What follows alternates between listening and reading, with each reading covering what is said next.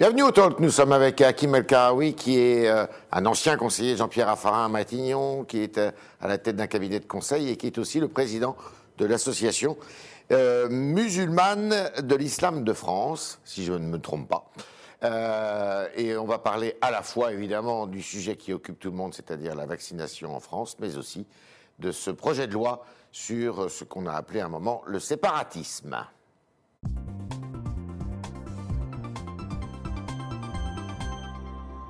Bonjour Hakim El Karaoui. Bonjour Yves frère. Alors, il y a une grande euh, interrogation en France sur, euh, et une grande polémique surtout sur la vaccination qui est euh, tardive par rapport à ce qui se passe dans d'autres pays. Est-ce que vous qui connaissez bien la machine étatique quand même, est-ce que c'est un excès bureaucratique ou c'est une erreur de stratégie de la part du gouvernement? J'aurais du mal à vous répondre. Ce qui me semble évident par contre, c'est que le- le gouvernement et la machine administrative a oublié une chose, c'est qu'ils ne vivaient pas isolés, seuls dans le monde. Ouais. Et que euh, la machine a comparé, qui est en marche en fait depuis le début, euh, la gestion de l'épidémie, on l'a vu sur les masques, on l'a vu sur les tests, on l'a vu sur l'isolement, elle continue sur la vaccination. Donc on se compare sans arrêt. Et, et- et la pression externe est immense. Et donc, c'est absolument intenable, même s'il y a des bonnes raisons de dire on y va lentement, y compris pour euh, rassurer les antivax, euh, parce qu'on veut commencer par les EHPAD, parce qu'on veut du consentement, parce que, en fait, cette pression-là, la pression qui vient de l'extérieur, est absolument intenable. Et ça, je pense que c'est une erreur, c'est une erreur de stratégie. Ouais. euh, de ne pas comprendre qu'on est dans un monde connecté et que Ouais. par ailleurs, il y a une demande de vaccins qui est infiniment plus importante que euh, les protestations sur les réseaux sociaux très fortes, etc., Mhm. euh, des complotistes de tous ordres. Et, et- et ça, mal- depuis le début de la crise, je pense que le gouvernement ne l'a pas vu. Ouais. Le benchmark, en plus le benchmark, c'est pas que l'Allemagne. Ouais. Euh, parce qu'on dit on est meilleur que les autres, etc. Non, le benchmark, il est mondial. On essaye d'oublier le résultat des Asiatiques, euh, mais là, on a par exemple le résultat d'Israël qui est absolument incroyable. Mhm. Et on se dit, Israël et la Grande-Bretagne, et on se dit, mais comment nous, on est à 500 quand eux sont à 1 million? Ouais.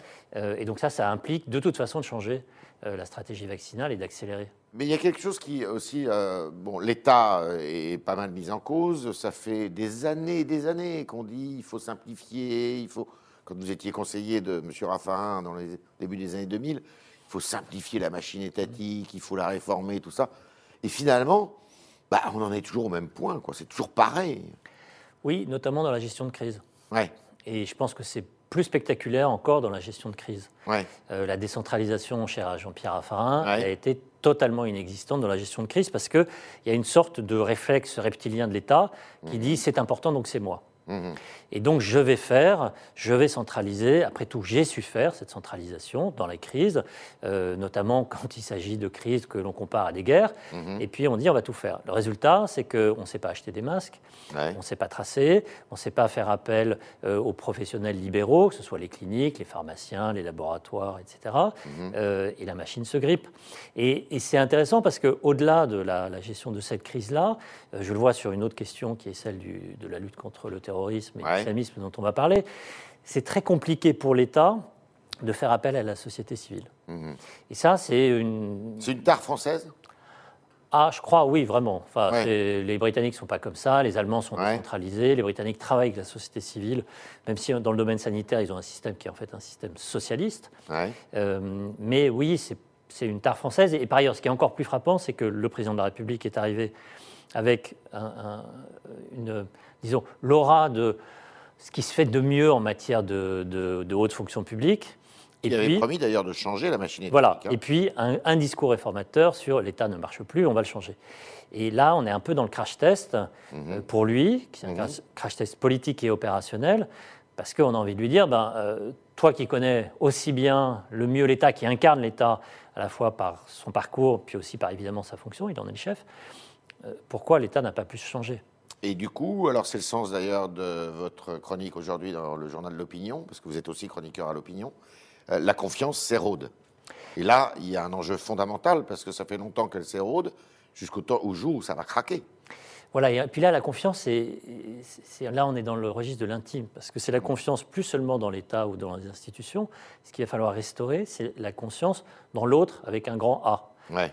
Est-ce que l'autre, qui est, qui est devenu une menace depuis un an, comment on fait pour que l'autre soit non plus une menace, mais euh, un ami, un amoureux, un- voilà, enfin, re- le, La re- relation. re- la, la relation, il va falloir euh, qu'elle se retisse. Et, ça va être très compliqué. Et pour ça, il faut quand même que le système de sécurité euh, fonctionne. Mhm. Et le système de sécurité, aujourd'hui, il n'y en a qu'un, ce sont les vaccins. Il y a beaucoup de Français, on, l'entend ici, sur, ici ou là, qui disent, mais finalement j'ai un peu honte de mon pays, la, la façon dont il se comporte face à, ce, à cette épidémie. C'est votre cas, vous? Non, moi j'ai jamais honte. non. non, je, peux être agacé, euh, énervé euh, euh, face aux lenteurs, face à l'inaction, face qui n'est pas d'ailleurs que celle de l'État. Hein. Mmh. Là, on peut avoir honte ou on peut être très énervé par euh, les complotistes de tous ordres depuis le début de l'épidémie, et notamment au pays de Pasteur, euh, ceux qui pensent que les vaccins ont été créés pour enrichir Bill Gates. Euh, ça, franchement, ça rend pas fier. D'accord. bon, d'une certaine manière, ils ne sont pas les seuls en France. il y a d'autres pays aussi où il y a ce genre de, ce genre de bêtises. Alors, je disais que vous étiez aussi président de l'Association musulmane de l'islam de France, et vous avez beaucoup travaillé sur ce sujet de l'islam, de l'islamisme. Euh, il y a donc ce projet de loi dont on a parlé pas mal avant les fêtes de fin d'année, qui va revenir normalement en principe euh, avant la fin de l'hiver, en tous les cas, sur ce qui était appelé le séparatisme, qui est maintenant appelé le renforcement des principes euh, républicains. Est-ce que ça va dans le bon sens, ce, projet de loi? Oui, je pense vraiment que ça va dans le bon sens. Il faut renforcer un certain nombre de règles de contrôle. Il faut mieux euh, gérer les cultes, et notamment le culte musulman, avec plus de transparence. Alors que l'islam n'est jamais, le mot n'est jamais prononcé dans ce projet, pour le moment. Le mot n'est jamais prononcé. Euh, les autres cultes, d'ailleurs, se plaignent des effets de bord sur eux. mais le sujet, c'est à la fois la gestion du culte musulman, et puis c'est la lutte contre l'idéologie islamiste. Moi, je pense que tant qu'à faire, on aurait pu euh, mettre le mot euh, directement, euh, notamment parce que les musulmans, en fait, ce sont ceux qui savent le mieux ce qu'est l'islamisme. Mhm. Et ce sont ceux qui savent aussi le mieux qui sont les premières victimes de l'islamisme, mhm. dans la normalisation des comportements, dans l'interdiction de faire telle ou telle chose, etc. Donc, pour les musulmans, c'est pas compliqué de parler d'islamisme. Mhm. demandez à ceux qui sont d'origine algérienne ce, qu'est l'islamisme, ils le savent très bien et ils ont envie de lutter contre. Bon, on n'a pas voulu utiliser le terme, euh, mais euh, mieux contrôler les associations, mieux contrôler la gestion du culte et son financement, limiter les ingérences étrangères, travailler aussi sur la haine en ligne, ce qui est un peu plus général là, pour le coup, mhm. euh, via le, en resserrant le contrôle des plateformes. Tout ça, ça me semble aller dans la bonne direction. D'accord. Alors, il y avait un deuxième chapitre, j'ai envie de dire, qui n'est pas dans le projet de loi d'ailleurs, qui est celui confié au Conseil français du culte musulman, qui a été confié par le président de la République. Il leur a dit bon, bah écoutez, c'est très simple.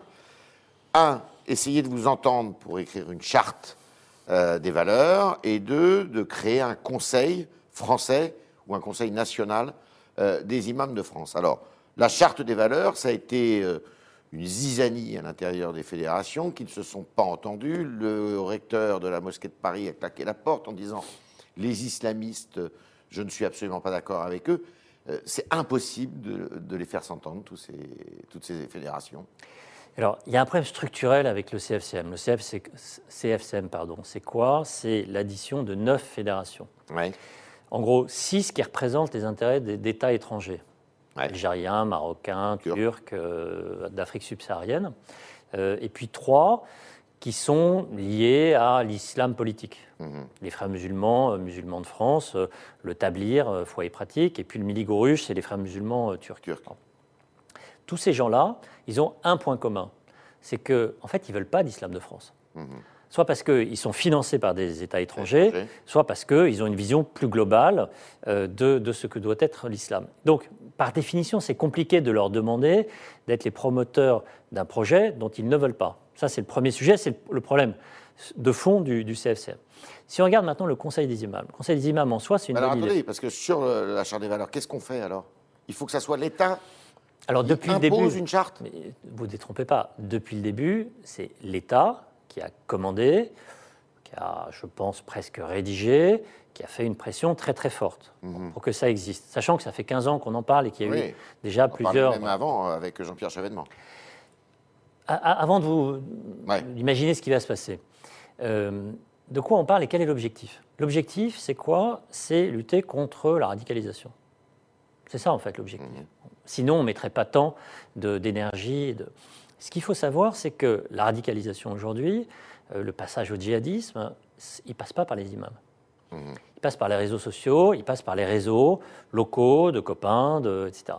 Les imams, il y a quelques imams euh, radicaux, mais euh, les jeunes radicalisés djihadistes, ils vont arriver dans les mosquées en l'étant déjà, ils ne vont pas être radicalisés dans les mosquées. Donc ça, c'est la première chose. La deuxième chose, c'est que faire une charte de l'imam, c'est très bien.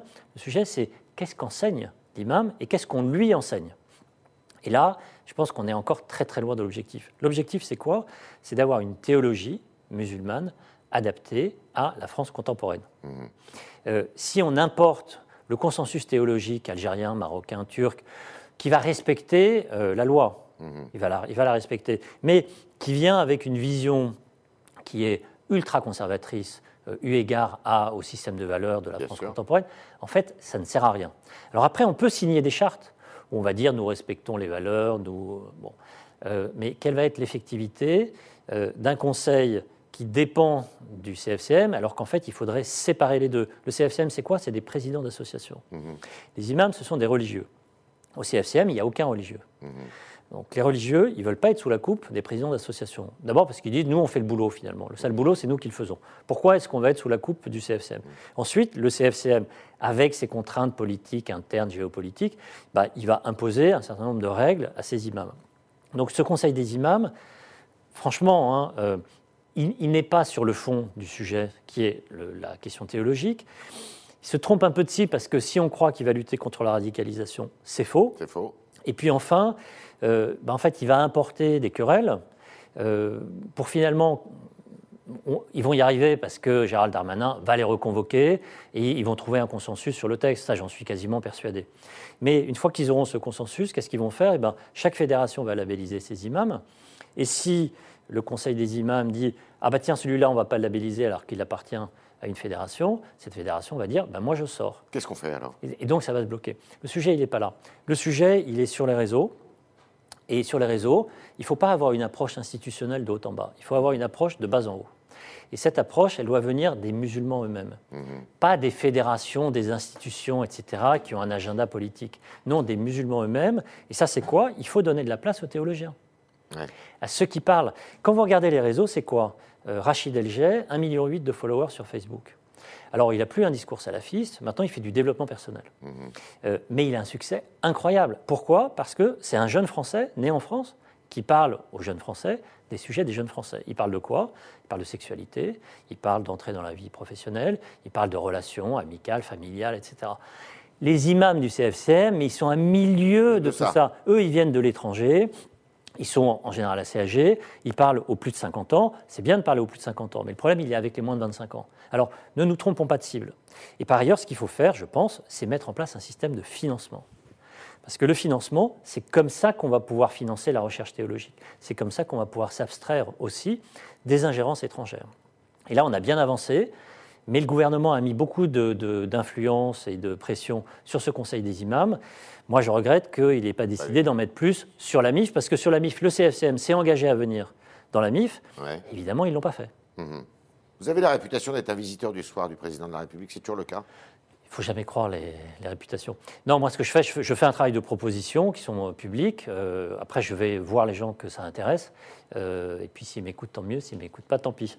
J'essaie d'être convaincant. On est avec Hakim El Karaoui ce matin dans le talk du Figaro. Et on va poser vos questions maintenant, chers internautes, par la voix de Sacha Beckerman.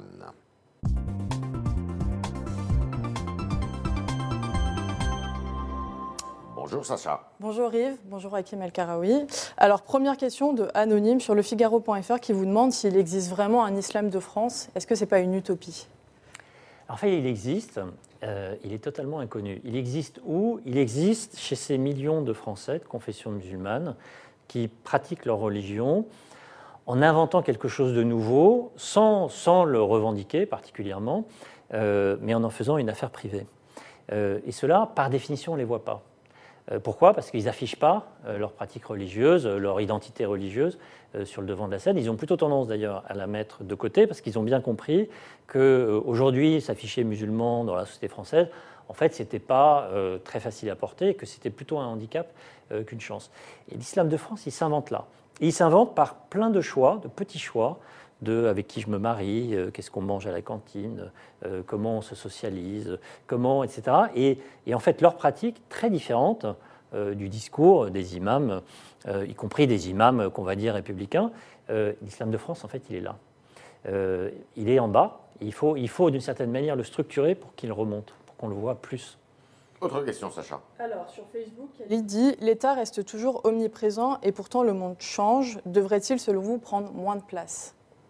Ça, c'est un vieux, vieux débat. L'État, il faudrait qu'il soit euh, euh, moins présent et plus efficace. Plus agile. Euh, plus agile, centré sur ses fonctions qui doivent être d'abord des fonctions stratégiques. Quand on regarde là où l'État marche, on voit qu'on a d'abord un État stratège, y compris vous prenez Singapour, c'est incroyable. Ils ont des stratégies à 15 ans, ils ont les meilleurs euh, esprits du pays qui travaillent pour eux, ils les payent euh, au niveau des meilleurs salaires du privé, ils les virent quand ils ne sont pas bons, et eux, ils font de la stratégie, c'est-à-dire de la planification. Mmh. Donc que l'État ait une vision à long terme, moi, ça me semble absolument essentiel. que l'État se mêle de petites choses qu'il ne sait plus gérer, ça, ça me semble très dommageable. Et qu'en plus, il n'arrive pas à travailler avec le privé et la société civile. Là, on l'a vu euh, sur la crise du Covid. Là, c'est dramatique. Autre question Alors, vous identifiez trois lieux de radicalisation, les réseaux sociaux, les associations et les prisons. Quelles seraient vos propositions pour l'endiguer, demande Alizé Vaste sujet. Oui, alors sur les prisons, vous savez, il y a 1300 détenus, 500 terroristes, 700 radicalisés, identifiés comme radicalisés, des droits, des droits communs qui sont rentrés en prison et qui ont été identifiés comme radicalisés.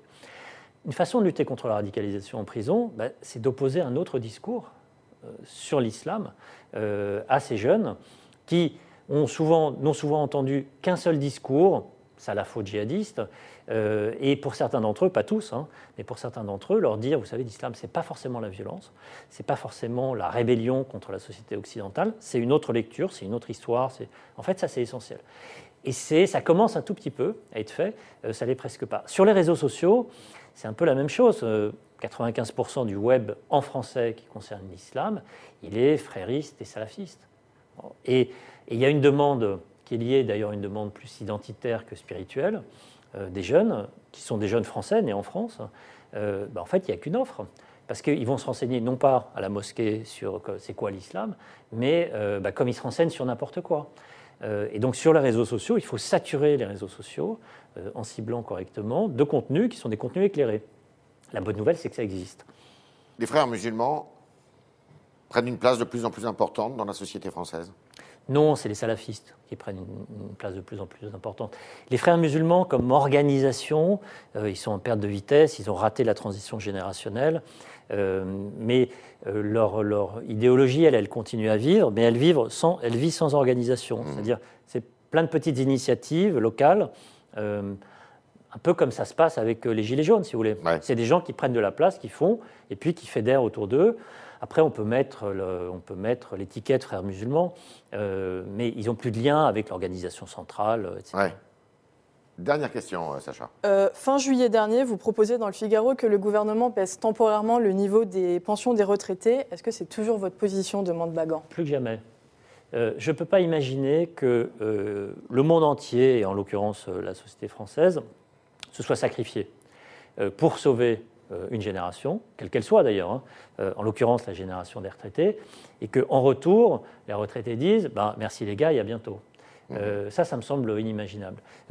la, charge qui va peser financière, sociale, psychologique, qui va peser sur les actifs en général, et notamment les jeunes, les 700 000 jeunes qui rentrent chaque année sur le marché du travail cette charge, elle va être portée pendant des années et des années, euh, y compris parce que le gouvernement a dit on va rembourser la dette à partir de 2027 avec la CRDS. Non, je pense qu'il faudrait que les retraités disent bah, nous, on veut contribuer. Euh, alors, ce n'est pas populaire, euh, j'ai vu les réactions, mais ça me semble absolument essentiel et ça me semble très démagogique de ne pas le dire. C'est la moindre des choses de la solidarité. Et c'est ça la solidarité entre les générations. Plusieurs générations se sont sacrifiées pour une génération. Bah, il faudrait que cette génération, qui par ailleurs, je le rappelle, hein, euh, le taux de pauvreté des retraités, 7%. Le mmh. taux de pauvreté en France, la moyenne générale, euh, c'est 16%, 17%. Le taux de pauvreté des moins de 25 ans, c'est 25%. 25% des, des, moins de, des, moins de, 18 ans pardon, euh, vivent dans des familles pauvres. Donc la pauvreté a changé d'âge. Encore plus avec la crise du Covid. Je pense que pendant deux ans ou trois ans, euh, on peut baisser légèrement les pensions des retraités et par exemple aligner euh, leur, CSG qui est plus basse au nom de leur prétendue pauvreté euh, avec le reste de la population. Et puis on fait un sort particulier pour les petites retraites, les petites pensions, bien sûr.